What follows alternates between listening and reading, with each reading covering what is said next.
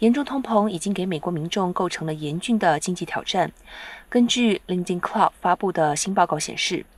截止今年六月，有百分之六十一的美国民众过着月光族的生活，这一比率高于五月份的百分之五十八。虽然平均时薪较上年同期上涨了百分之五点一，但是物价上涨的速度更快，尤其是食品杂货以及最近飙升的汽油价格，抵消了工资涨幅。劳工部之前的报告称，衡量消费品和服务价格平均变化的消费者价格指数 CPI 六月份上涨百分之九点一，高于预期，为一九八一年以来的最快增速。